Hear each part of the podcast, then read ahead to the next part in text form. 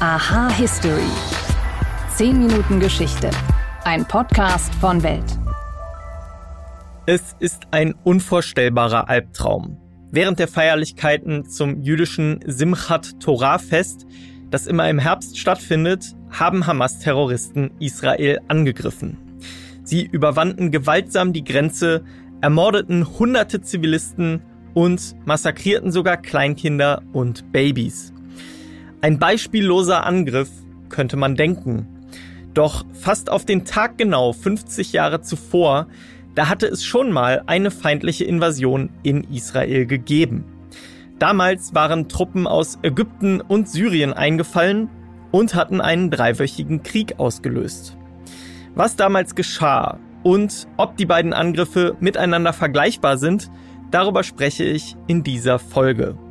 Außerdem geht es um einen scheinbar ganz friedlichen Mythos.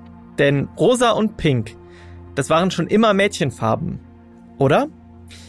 Ich bin Wim Orts und ich begrüße euch bei Aha History. Schön, dass ihr dabei seid.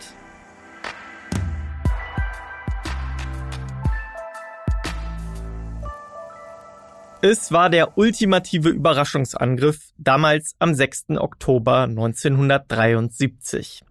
Mitten in den Feierlichkeiten zum jüdischen Versöhnungsfest, Yom Kippur, musste sich Israel plötzlich an gleich zwei Fronten verteidigen. Im Norden drang Syrien in das Land vor, im Süden Ägypten.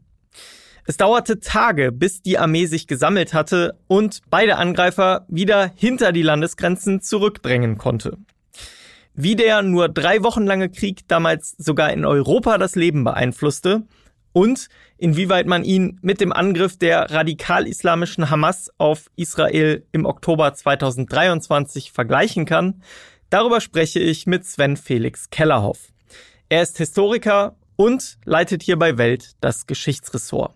Hallo Sven. Hallo. Was war damals die Vorgeschichte? Wie kamen Ägypten und Syrien dazu, damals Israel anzugreifen? Der Nahostkonflikt ist ja seit 1948 immer auch militärisch und gewaltmäßig geprägt gewesen. Es gab dann den 56er Krieg um den Suezkanal. Es gab 1967 den israelischen Präventivschlag vor ägyptischen und syrischen Angriffen, die ganz klar äh, in Vorbereitung waren. Und 1973 war es eben so, dass der ägyptische Präsident Sadat und auch schon damals der syrische Diktator Assad, der Vater des heutigen, äh, versucht haben, diese Ergebnisse des Sechstagekriegs zurückzudrehen. Äh, idealerweise haben sie sich gedacht, werden sie Israel gleich ganz vernichten. Und wenn ihnen das nicht gelingt, werden sie wenigstens die Gebiete erobern, die Golanhöhen und den Sinai, äh, die Israel ihnen 1967 abgenommen hat. Das war das zweigestaltige Ziel äh, dieser beiden Diktatoren. Dann gehen wir mal hin zu diesem 6. Oktober 1973. Israel feierte gerade Yom Kippur, das höchste jüdische Fest. Wie überrascht war das Land damals von dem Angriff an zwei Fronten? Sehr überrascht, obwohl es genügend Warnungen gegeben hatte. Vielleicht waren es sogar zu viele Warnungen. Also Leute, die das ausgezählt haben, kamen auf mehr als 400 verschiedene Warnungen vor einem bevorstehenden Angriff. Und tatsächlich waren die israelischen Nachrichtendienste, sowohl der Mossad wie der Amman, der militärische Nachrichtendienst, vollkommen überrascht. Das hat sicherlich auch was damit zu tun, dass der Mossad geschwächt war nach dem Geiseldrama in München 1972, nach dem Desaster mit der Ermordung eines völlig unverdächtigen Menschen in Lillehammer in Norwegen als angeblichem Anführer der Terroristen. Das war sicherlich ein Faktor. Ein anderer Faktor war, dass sich Israel vielleicht nicht hat vorstellen können, dass Ägypten und Syrien so etwas noch einmal versuchen könnten. Aber sie haben es versucht. Und es war ein Zwei-Fronten-Krieg. Wie ist Israel damit dann klargekommen? Zunächst schlecht, denn die Angriffe waren so orchestriert, dass die israelische Luftwaffe durch sowjetische an Ägypten und Syrien gelieferte Luftabwehrraketen weitgehend gehindert wurde, den Vormarsch von Panzerkräften anständig und so wie sie es gelernt haben zu bekämpfen. Stattdessen wurden viele israelische Flugzeuge abgeschossen, viele israelische Panzer zerstört. Und die Israelis mussten improvisieren. Und sie standen tatsächlich mit dem Rücken zur Wand. Sie standen am Rande des Abgrunds, denn es war ganz klar, wenn äh, Syrer oder Ägypter durchbrechen sollten, wäre die Existenz Israels hochgefährdet. Der Spruch, treibt sie zurück ins Meer, also bringt alle Israelis um. Der galt noch und der gilt in bestimmten Kreisen auch im Jahr 2023 immer noch. Der Krieg dauerte ziemlich genau drei Wochen. Wie lief er ab und wie endete er nach dieser ja relativ kurzen Zeit für den Krieg dann? Er war relativ kurz, ja, aber verglichen mit dem Sechstagekrieg war er lang. Und die ersten Tage waren sehr, sehr kritisch für Israel. Und erst als äh, sich Richard Nixon, der US-Präsident, durchrang, eine Luftbrücke, tatsächlich eine echte Luftbrücke zu organisieren, mit der Panzer und auch neues Flugmaterial und vor allem Munition massenhaft nach Israel geliefert wurde. Erst in dem Moment konnte Israel das äh, Glück sozusagen auf dem Schlachtfeld wenden. Und als sie verstanden hatten, dass sie ihre Flugzeuge eben nicht in die Wirkungsreichweite der sowjetischen Flugabwehrraketen fliegen lassen durften, ähm, haben sie dann tatsächlich auch die Möglichkeit gefunden, die ägyptischen und syrischen Panzerkräfte zurückzuschlagen. Schon 13., 14., 15. Oktober gelingt die erste israelische Gegenoffensive und dann ist es vor allem auf dem Sinai der spätere Ministerpräsident Ariel Sharon, der die Truppen Ägyptens zurückdrängt, auch über den Suezkanal hinaus. In Syrien ist es soweit, dass die israelischen Panzer 40 oder 50 Kilometer vor Damaskus stehen. Und in dieser Situation drängen die USA und die Sowjetunion beide darauf, einen Waffenstillstand zu schließen. Es gibt dann auch noch eine Konfrontation zwischen den beiden Supermächten. Also das ist eine hochdramatische Zeit. Dann haben sowohl die USA wie die Sowjetunion kein Interesse daran, diese Krise von dem Konflikt im Nahosten weiter eskalieren zu lassen und drängen ihre beiden verbündeten Seiten dazu, äh, sich diesem Waffenstillstand zu unterwerfen. Aber es ist ein Waffenstillstand, der äh, erst mit dem Camp David-Abkommen Jahre später äh, so, so etwas wird wie einem Frieden. Gleichzeitig im Zuge dieses Angriffs haben die Ölstaaten ja auch versucht, den pro-israelischen Westen bis zum gewissen Grad zu erpressen. Wie lief das ab? In der Tat, das ist die erste Erpressung mit äh, Energie in großem Umfange, die es gegeben hat. Die Liefermengen werden reduziert und daraufhin steigen am Markt die Preise. Das ist ein völlig normaler Prozess. Der Ölpreisschock war die Folge, inklusive autofreier Sonntage in der Bundesrepublik. Eine Situation, in der man erkannte, dass man eben als Industrieland abhängig ist von der äh, Energielieferung von Staaten, die nun mal einfach zum allergrößten Teil keine Demokratien sind, äh, dass Deutschland äh, seit 2011 denselben Fehler wieder gemacht hat und sich abhängig gemacht hat von Energielieferungen aus Russland, stellt leider den Geschichtskenntnissen unserer Politik ein ziemlich schlechtes Zeugnis aus. Ich habe es oft geschrieben. Gehen wir jetzt nochmal in diese 70er Jahre hinein und auch in die 80er Jahre. Wie wirkte dieser, ja, trotzdem relativ kurze Krieg, drei Wochen, in dieser Region dann weiter nach? Seit Yom Kippur und seit dem Waffenstillstand ist klar, dass die offiziellen arabischen Armeen gegen Israels Militärmacht in einem konventionellen Krieg keine Chance haben würden.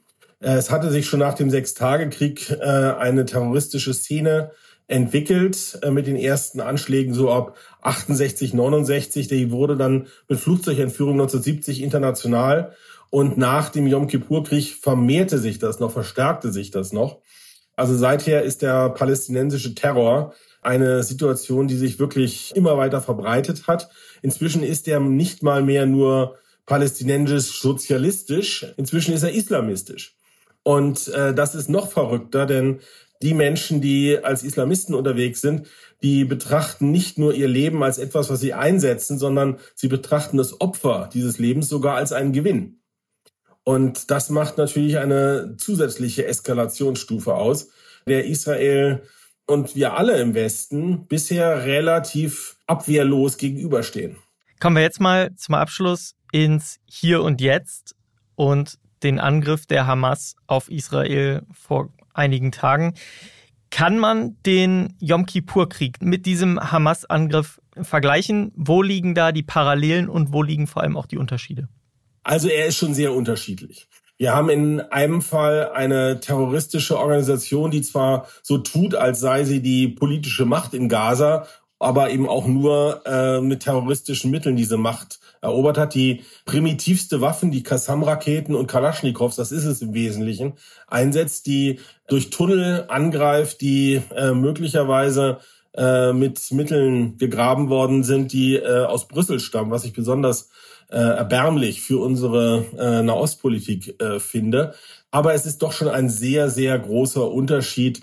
Die sind ein paar Kilometer auf israelisches Gebiet vorgedrungen, haben dann, wie Terroristen nur einmal sind, äh, fürchterliche Verbrechen begangen, zum Beispiel an den Menschen, die auf diesem Kibbutz Musikfestival waren, völlig wehrlose mit richtigen Soldaten legen sich diese Terroristen lieber nicht an. Äh, wenn die Israelis ernst machen und aufdrehen, dann werden sehr, sehr viele Menschen im Gazastreifen sterben. Für einen absehbaren Erfolg selbst aus der Hamas-Sicht von null. Es ist ganz klar, dass Hamas nicht gewinnen kann. Es ist eine reine Symbolhandlung, die viel, viel Blut kosten äh, wird, denn Israel muss zurückschlagen. Und man sieht ja auch, das Wesentliche, was diese Terroristen getan haben, ist Geisel nehmen. Das ist kein Verhalten einer regulären Armee. Daran sieht man schon, äh, dass es eine ganz andere Situation ist. Ich weiß noch nicht, wie das ausgehen wird. Äh, ich habe kein Gefühl dafür. Ich fürchte, dass Israel sehr, sehr hart wird zurückschlagen müssen. Und dabei werden auch sehr, sehr viele Menschen äh, leider ums Leben kommen, die mit diesem Wahnsinn überhaupt nichts zu tun haben. Es ist tatsächlich ausschließlich und allein die Schuld von Hamas und dem hinter ihnen stehenden politischen Kräften, vor allem im Iran und in manchen Bereichen der Staaten am Persischen Golf offenbar. Sven Felix Kellerhoff, vielen Dank für deine Einblicke. Sehr gern. Jetzt geht es weiter mit Mythos oder Wahrheit und der Frage, ob rosa immer schon die ultimative Farbe für Mädchen war.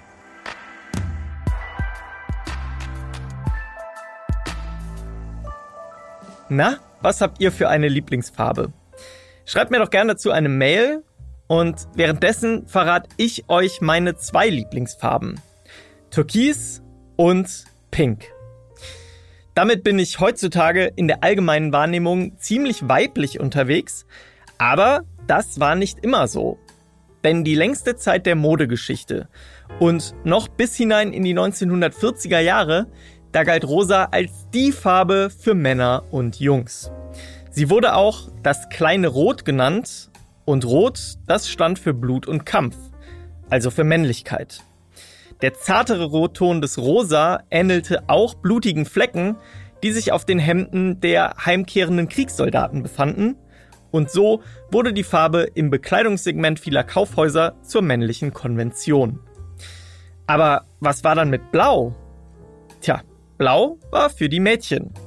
Im Jahr 1918 schrieb die amerikanische Frauenzeitung Ladies Home Journal, Zitat, die allgemein akzeptierte Regel ist rosa für Jungen und blau für die Mädchen. Grund dafür sei, dass rosa als entschlossenere und kräftigere Farbe besser zu Jungen passe, während blau delikater und anmutiger sei und so eher bei Mädchen hübsch aussehe. Außerdem trug auf alten Kirchenbildern die Jungfrau Maria häufig blau. Aus christlicher Sicht war hellblau, das kleine Blau, demnach prädestiniert für Mädchenkleidung. In den 40er Jahren des 20. Jahrhunderts, da wandelte sich diese Zuordnung dann. Und warum? Dazu gibt es verschiedene Theorien. Einem weit verbreiteten Ansatz nach war die aufkommende blaue Arbeitskleidung von Matrosen und Handwerkern dafür verantwortlich, dass Blau in der allgemeinen Wahrnehmung männlicher wurde. Andere glauben, auch der sogenannte rosa Winkel habe zur Verbreitung der neuen blau-rosa Farbenlehre beigetragen. Solche Winkel genannten Aufnäher mussten im Nationalsozialismus Häftlinge auf dem Ärmel tragen, die unter dem Verdacht homosexueller Neigungen in die Konzentrationslager verschleppt worden waren. Ganz egal, wie genau sich die Wahrnehmung von Rosa und Blau wandelte, Endgültig zementiert wurde das Klischee dann im Jahr 1959. Da kam nämlich die erste Barbie-Puppe auf den Markt in einer grellpinken Verpackung. Mit dem Erfolg der Puppe wurde Pink dann endgültig zu der Farbe für Mädchen. Und heute wird das Klischee von Aktivistinnen und Aktivisten selbst genutzt. So gilt Pink vor allem in den USA, aber zunehmend auch bei uns hier in Europa als Protestfarbe für Feminismus und die LGBTQ-Community. Rosa war also nicht immer eine Mädchenfarbe und wie gesagt, ich bin auch als Mann ein großer Fan von dieser Farbe. Ob ihr nun rosa mögt oder blau oder was auch immer, schreibt es mir gern. Und wenn ihr mir schon schreibt, dann sagt mir gerne auch, ob euch dieser Podcast gefällt und ob ihr Themenideen habt. Die Mailadresse ist wie immer history@welt.de. Danke euch fürs Zuhören und bis zum nächsten Mal.